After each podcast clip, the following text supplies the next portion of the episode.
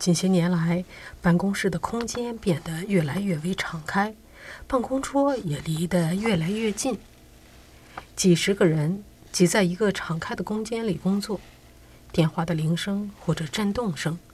同事之间喋喋不休的交谈，打印机的声音，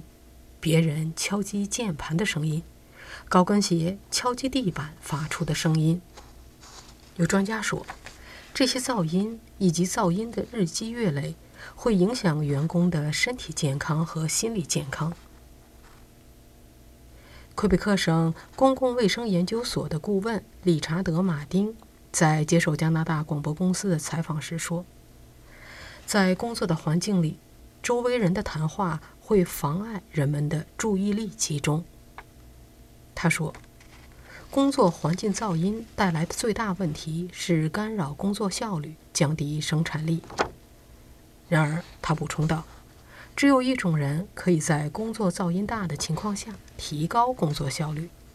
这就是患有注意力缺陷症的人。噪音反而能让他们进入一种自我的泡沫，集中精力。除了噪音以外，工作场所因同事用的香水、面霜、洗发液以及个人体味等带来的各种各样的异味，同时打喷嚏，也都是让人极为不快，但是又无法摆脱的因素。另外，还有视觉上的刺激，在你坐的办公桌不远的地方，如果总是有人晃来晃去，也很难让人集中精力。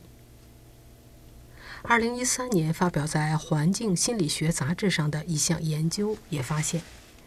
开放式办公室的环境噪音以及缺乏隐私，是工作场所导致员工不满的一个主要因素。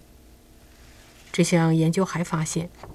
尽管开放式工作场所有一定的好处，比如增加人员之间的交流。但这并不能抵消噪音增加和隐私减少的缺陷。美国的康奈尔大学曾经对开放式办公室的员工做过一项调查，调查发现，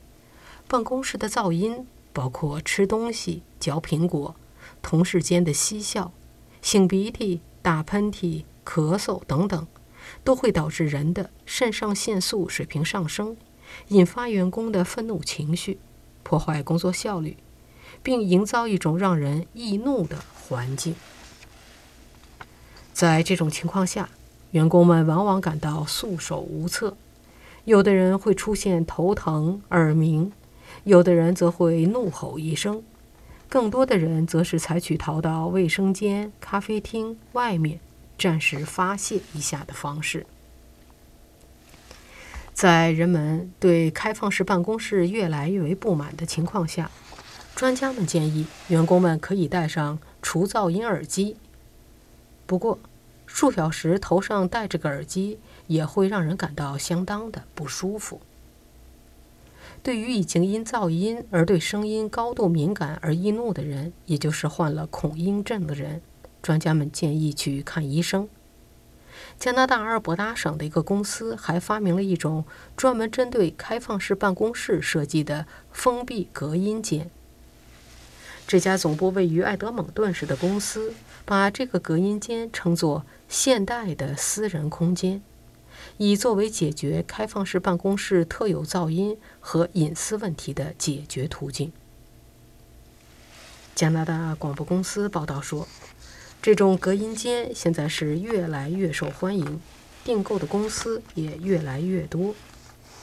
不过，它的价格也是不低的，每个隔音间的造价大约为一万一千加元。